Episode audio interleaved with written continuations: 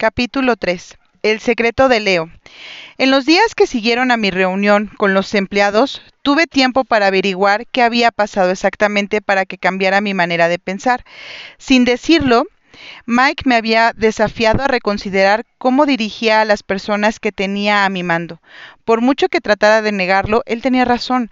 Yo tenía la costumbre de decidir simplemente lo que debía hacer en lugar de escuchar lo que ellos tenían que decir y luego satisfacer sus necesidades. Comprendí que no era algo sin importancia, era clave para hacer que la calidad formara parte de la manera en que trabajábamos. Igual que muchos directivos, según Mike, yo también culpaba a nuestros empleados o a nuestra vieja maquinaria de la falta de contratación de la empresa en calidad. Pero comprendí que la calidad empieza por un liderazgo fuerte Empieza porque yo escuché más atentamente a los trabajadores y a los clientes y reconocí que los que, que los que eran de verdad eh, que lo que era verdad en el trabajo también lo era en casa. Quiero a mi esposa y a mis hijos, pero ¿de verdad escuchaba lo que tenían que decir? Tenía por costumbre preguntarles qué era importante para ellos en lugar de dar por sentado que nuestros puntos de vista eran iguales. En los últimos dos días Jen había observado la diferencia en cómo le escuchaba a ella y a los chicos durante la cena y en la forma en que les ayudaba con los deberes. En cuanto a la fábrica, mi nueva actitud ya había empezado a dar beneficios. Quería hablar con Mike de cómo había cambiado mi manera de pensar y averiguar qué tenía que hacer a continuación, pero con todo lo que había que poner en marcha como resultado de las ideas que los trabajadores me habían dado, tuve que esperar hasta el lunes siguiente para volver a verlo. Bien, dijo Mike, yendo directo al grano en cuanto nos sentamos. ¿Qué hay de nuevo? Le conté mi reunión con los empleados de Dairy Cream y las ideas que habían aportado para mejorar los helados y las condiciones de trabajo. Al principio se resistían a sincerarse, pero una vez que empezaron fue como si se hubiera roto una, presa. Y lo mismo pasó con el otro turno. Me ofrecieron un montón de ideas sobre cosas que podemos hacer para que las condiciones de la planta sean mejores. Mike sonrió. Me alegro. Reconócete el mérito, Pete no muchos directivos habrían tenido el valor de dar la palabra así a sus empleados. Bueno, es que las situaciones desesperadas exigen medidas desesperadas, quizá, pero recuerda que lo hiciste, lo que lo que hiciste la semana pasada lo puedes hacer en cualquier momento, desesperado o no, dijo Mike. De hecho, cuanto más escuches a tus empleados, menos desesperado estarás, y lo mismo vale para los clientes. Al tender la mano a los empleados, has labrado el campo, preparándolo para recibir las semillas de la calidad. Lo siguiente que tienes que hacer como director, añadió sonriendo, es centrarte en lo que haces, no solo en los resultados. ¿Qué quieres decir?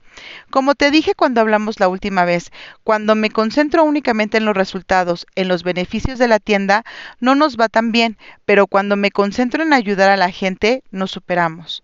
Concéntrate en lo que haces, no solo en los resultados. Déjame que te lo explique en términos del golf. En una ocasión le preguntaron a Jack Nicklaus, uno de los jugadores de golf más grandes de todos los tiempos, con cuánta frecuencia miraba el tablero para ver su puntuación y la de sus contrincantes durante un torneo. Respondió que no lo miraba nunca hasta el último día. ¿Por qué? Porque si piensas en tu puntuación, perderás la concentración que necesitas para lograr una buena puntuación jugando bien. Mientras que si te centras en las cosas que tienes que hacer para lograr una buena puntuación, golpear bien, presta atención al viento y a la inclinación del green y la situación del banderín, la puntuación vendrá sola. Mike bebió un poco de café, dejando que captara bien el sentido de lo que me decía. Y eso mismo es lo que pienso yo de esta empresa, dijo. Si nos ocupamos de nuestra gente, nuestros clientes internos, y hacemos lo necesario para satisfacer a nuestros clientes externos, desde tener los productos que quieran hasta hacer que su experiencia en nuestras tiendas sea la mejor que podamos ofrecerles, los beneficios parecen venir solos, pero en cuanto empezamos a centrarnos únicamente en conseguir beneficios, perdemos de vista las necesidades de nuestros clientes. Los beneficios desaparecen. Bien, asentí. Supongo que tiene sentido. Tengo que centrarme en lo que hacemos para conseguir los resultados, no en los propios resultados. Mi entrenador de baloncesto en el instituto nos decía que no nos preocuparíamos por el marcador, que jugáramos bien y que el marcador llevaría el control de los puntos. Exacto, respondió Mike. Pero ¿cómo se crea una cultura de la excelencia? La calidad es el resultado de la suma del poder de las personas y lo que los gurús de la calidad llaman poder del sistema. En otras palabras, las personas que trabajan para ti, así como la manera en que haces las cosas al dirigir tu empresa. Los cimientos de la excelencia se ponen creando un equipo motivado y como sabes, eso suele suceder cuando valoras a tu equipo o todos, desde el director general hasta el jefe de almacén, pasando por el contable y el obrero de la cadena de montaje. Una vez que has creado una fuerza laboral entregada y motivada, el poder de las personas, estás listo para concentrarte de cómo haces las cosas. En Natural Foods utilizamos a Leo para que nos ayude. ¿Leo? Pregunté confuso. ¿Quién es Leo? Mike se echó a reír. Leo no es una persona, es un acrónimo que ideó Glenn Godwell. Significa Listen, Enrich y Optimize. Escucha, enriquece y optimiza.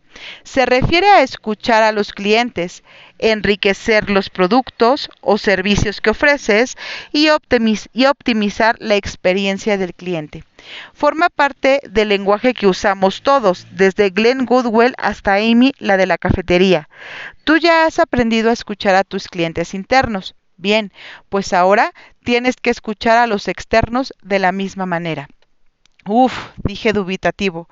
Puede que sea un planteamiento genial para una empresa minorista o de servicios, pero nosotros fabricamos helados, vendemos helados a los minoristas, no tenemos clientes en el sentido tradicional. Error exclamó Mike.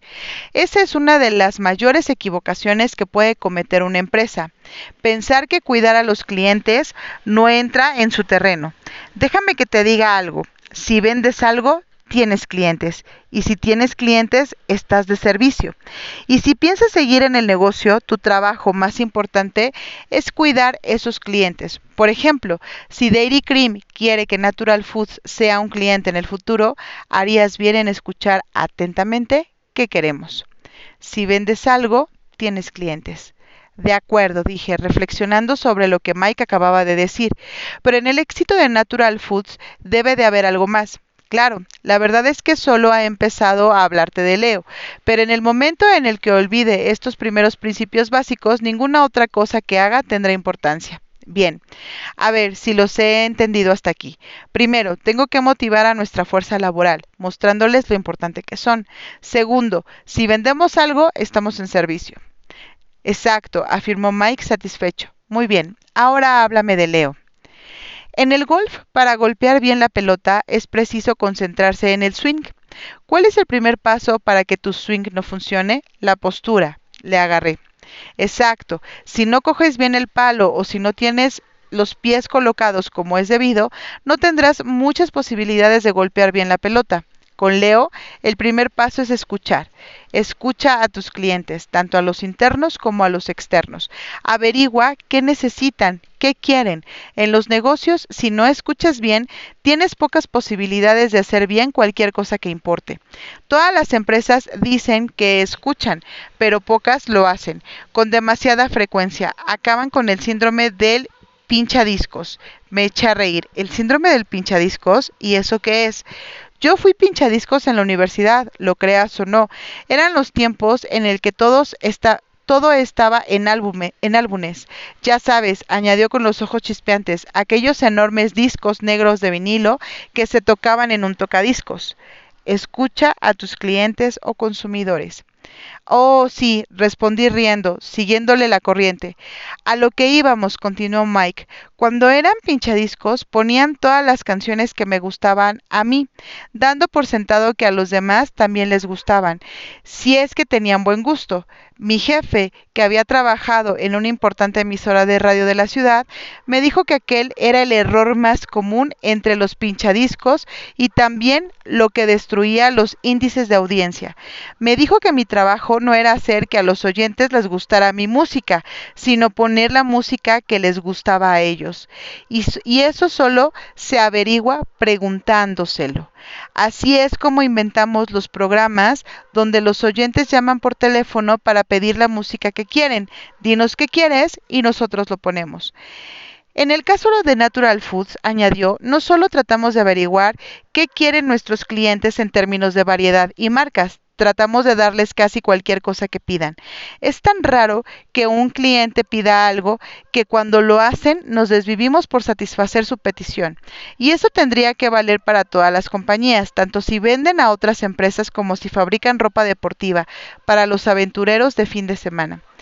Pero ese esfuerzo para dar a los clientes lo que quieren no hace que vuestro mensaje resulte confuso? Natural Foods es reconocida por vender comida sana y saludable, sin conservantes ni aditivos. ¿No es así? Tenéis unos productos y alimentos preparados fantásticos, dije. Sin embargo, también vendéis carne de ternera y cerdo, por no hablar de la cerveza. ¿Eso no hace que el mensaje resulte confuso? Es cierto que nos centramos en alimentos sanos y naturales y que nuestro nivel de calidad es innegociable. Y eso es exactamente lo que nos hace diferentes de la mayoría de tiendas que venden de todo. Cuando entras en un establecimiento normal, si buscas productos naturales, tienes que mirar muy bien las etiquetas. Cuando entras en nuestra tienda, Puedes coger lo que quieras en las estanterías porque solo vendemos cosas naturales. Compensa ser conocido por algo y mantenerse fiel a ese algo, pero eso no significa que nuestros clientes tengan que apuntar que apuntarse a todo lo que nuestros gerentes o nuestro director general creen que es sano. De lo que pueden estar seguros es que todos nuestros productos son de alta calidad, frescos y hechos con alimentos naturales, tanto si están preparados en nuestras propias cocinas, hornos y plantas de elaboración, como en las instalaciones de las compañías con las que tratamos. Nuestro director general y fundador Glenn Goodwell es vegetariano, pero sabía que si solo vendía los productos que él quería comer, muy pronto se quedaría sin negocio. Lo que hizo fue preguntar a sus clientes en la primera cooperativa que abrió hace decenas de años qué era lo que ellos querían. Observó qué tipo de productos se vendían más rápidamente y proporcionó más de la misma clase. Muchos de nosotros no comemos la mitad de las cosas que ofrecemos. A mí, por ejemplo, no me gusta el trigo bulgur, porque, pero no es, no es tarea nuestra asegurarnos de que todo el mundo lo coma, lo que nosotros comemos. Igual que no es tarea de un empleado de una tienda de música imponer solo la música que él escucha. En lo que estamos de acuerdo es en una valoración común de los alimentos más sanos disponibles. Dentro de ese ámbito, nuestra misión es dar a nuestros clientes lo que quieren. ¿Sabes quién es nuestro cliente ideal? me preguntó. Me parece que no. Mike sonrió y dijo, cualquiera que quiera comprar nuestros productos. Cualquiera. Cuando se fundó FedEx, el director general de la compañía la llamó así porque dio por sentado que los únicos que necesitarían sus servicios serían los de la Reserva Federal. No se le ocurrió que los alumnos de último curso del instituto los usarían para enviar sus solicitudes de ingreso a la universidad justo el día antes de que cerrara el plazo, ni los abogados para enviar contratos urgentes, ni las madres para mandar paquetes a sus hijos en el extranjero. Pero no competía a FedEx no, competía a FedEx decidir quién iba a ser su cliente, sino solo determinar el servicio que ofrecía la compañía. Eso explica los letreros que veo anunciando las bandejas de picnic especiales, pregunté. La calidad define al cliente. Exacto. Cuando empezamos, nunca imaginamos que tendríamos éxito entre la gente que compra comida preparada para comer mientras ve el fútbol. Pero resulta que les encanta la comida fresca y deliciosa y nosotros hacemos todo lo que podemos para que vuelvan una y otra vez. En pocas palabras, la calidad la define el cliente y solo sabrás cuál es su definición escuchándolo. Así pues, el punto número uno es escuchar lo que tus clientes quieren en lugar de darles lo que tú crees que quieren. Bingo, dijo Mike sonriendo. Pero para satisfacer a los clientes es preciso algo más. ¿Sabes? La mayoría de clientes tienen diversas necesidades diferentes. La primera es la más básica. Para satisfacerla solo es preciso proporcionar justo lo mínimo que el cliente espera que se vaya sin quejarse. Son cosas tan fundamentales que los clientes ni siquiera las piden. Sencillamente las dan por sentado. En los coches, Esperamos que arranquen siempre a la primera y que no nos dejen colgados. En los hoteles esperamos una habitación segura, limpia y cómoda, como nos prometieron cuando hicimos la reserva.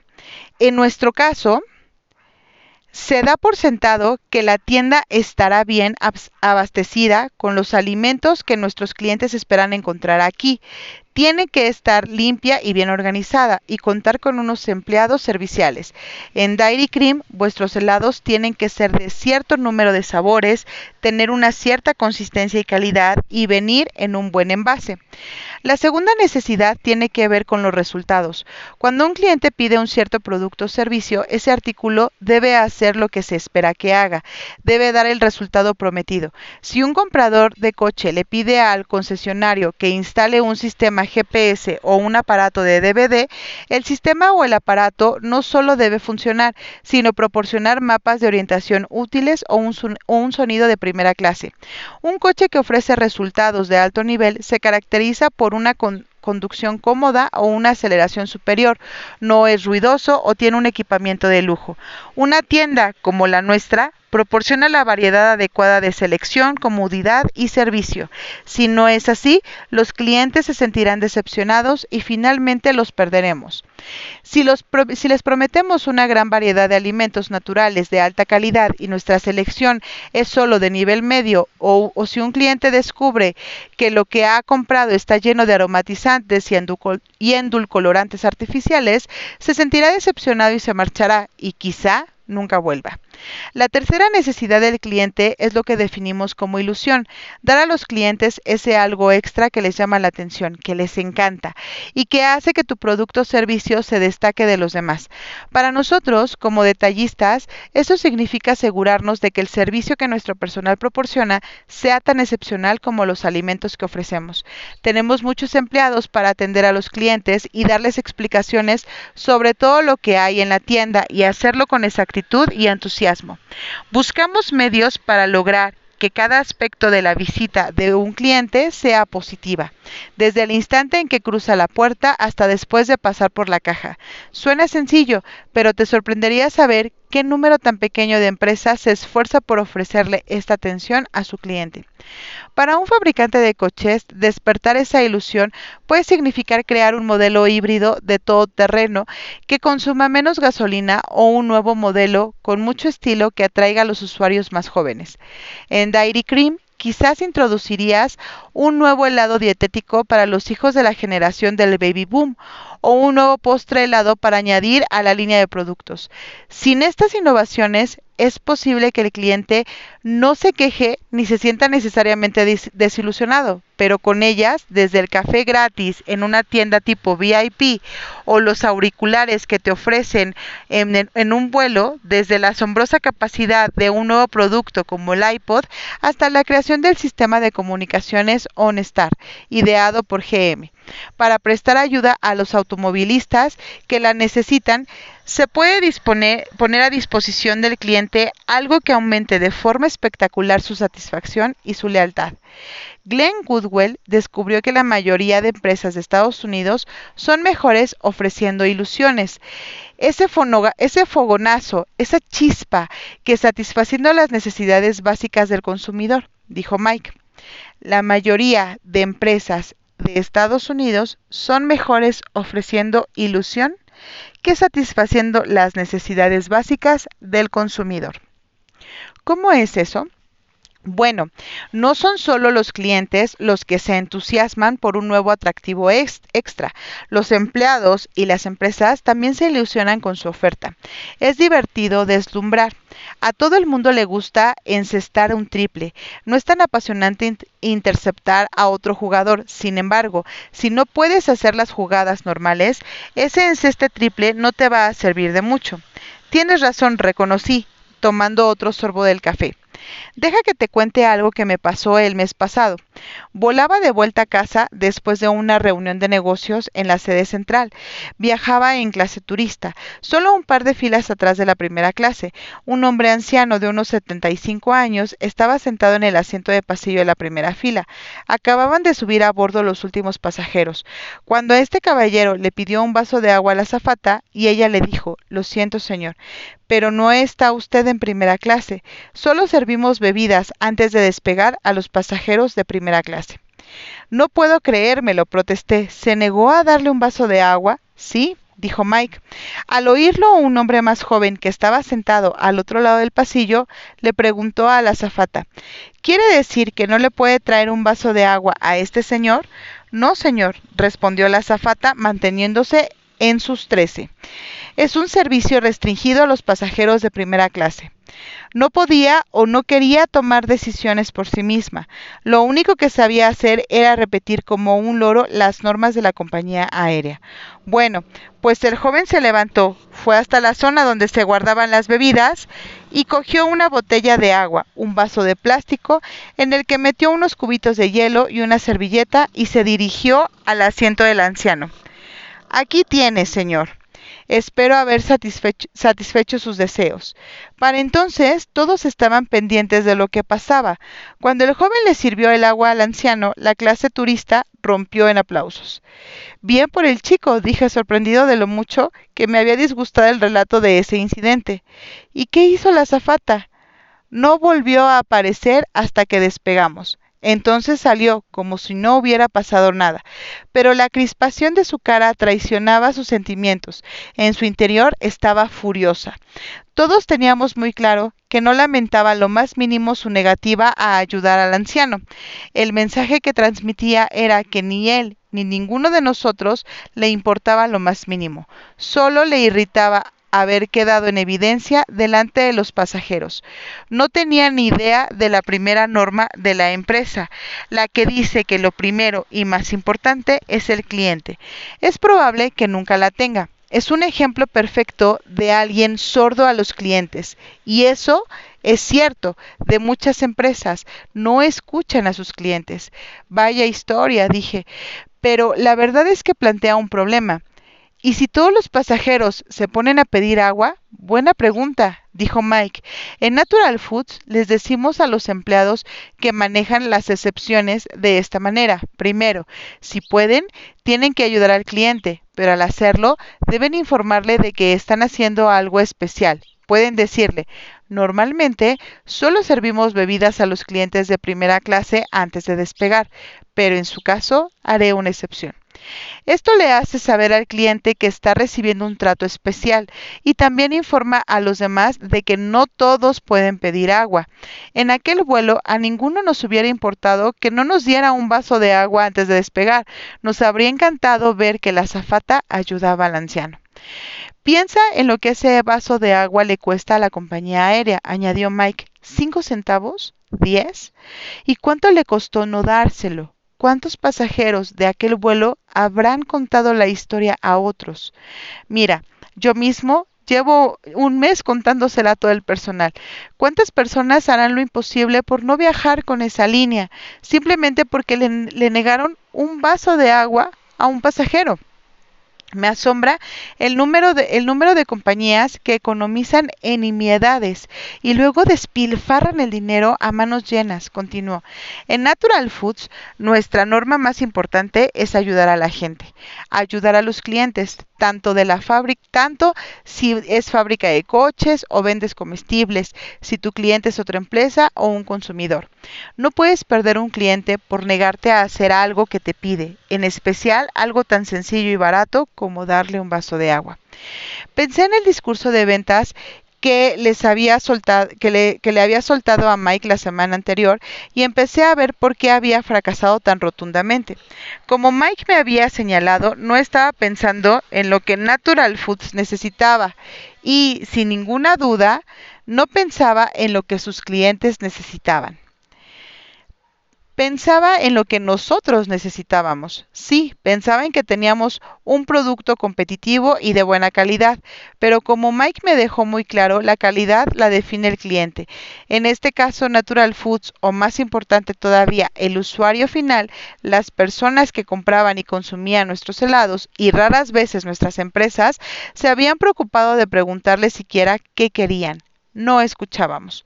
¿Sabes? dije, pensando en todo esto, no puedo menos de sentirme abochornado por la manera en que te abordé. Pete, me abordaste de la misma manera que me aborda el 90%, el 90 de las empresas de cualquier sector como vendedor y tengo que reconocerte algo. Te mostraste más apasionado que la mayoría. Estaba claro que, que creías en tu producto y en tu gente y eso es un buen comienzo, pero estaba centrado totalmente en vosotros, en por qué yo tenía que compraros vuestros helados, en lugar de preguntarme qué quería, qué creía que querían nuestros clientes y cómo podías ayudarnos a proporcionárselos. Parece un cambio sin importancia, pero hay una enorme diferencia. Es preciso que, por un momento, dejes de lado tus preocupaciones sobre cómo alcanzar la cuota de ventas o aumentar los beneficios y pienses en cuidar de las personas que son tus clientes. Las compañías que actúan así ganarán un dinero más que suficiente y se sentirán bien. Salí de mi reunión con Mike con mucho en qué pensar. Al repasar lo que Mike me había dicho sobre escuchar al cliente, comprendí que eso era lo que teníamos que hacer en Dairy Cream. Teníamos que saber más sobre lo que pensaban nuestros clientes de nuestros helados y de nuestros envases, de nuestros precios y campañas de promoción, tanto los restaurantes, las tiendas de 24 horas, las cadenas de alimentos y los concesionarios que trabajaban nuestra marca como los consumidores finales, las personas que consumían nuestros helados. Lo primero que hice en los días siguientes fue convocar a una reunión de todos los vendedores. Sin embargo, en lugar de pedirles que vendieran más, la clase de discusión la clase de discurso motivacional que sabía que esperaban, les pedí que hablaran con sus clientes, que averiguaran qué pensaban que hacíamos bien y qué hacíamos mal dónde estábamos en comparación con otros fabricantes de helados en cuanto a calidad, precio o promociones y regalos que les preguntaran qué podíamos hacer, en su opinión, para ayudarlos a vender más nuestra marca. Dedicamos más de una hora a revisar una lista que yo había preparado con el tipo de preguntas que debían hacer. Además, les animé a no quedarse solo con eso, sino a iniciar un diálogo sincero y continuado con los clientes, pidiéndoles su opinión y sus consejos sobre cómo podríamos ayudarlos. A continuación, con el consentimiento poco entusiasta del propietario, Malcolm Jones, en contraté a una empresa de marketing para que organizara varios grupos de análisis con clientes normales, para averiguar qué pensaban de nuestros helados y qué era lo que les gustaba más. Pero lo más inteligente que hice fue acudir a los empleados y pedirles que hablaran con sus amigos, vecinos y parientes para descubrir qué esperaban y deseaban las personas con quienes estaban en contacto y una de las ideas, franquiciar tiendas de helados propias, especializadas en la gama alta, el estilo Ben Jerry, para grabar mejor nuestro nombre de marca y nuestros helados en los consumidores. Me entusiasmó de verdad.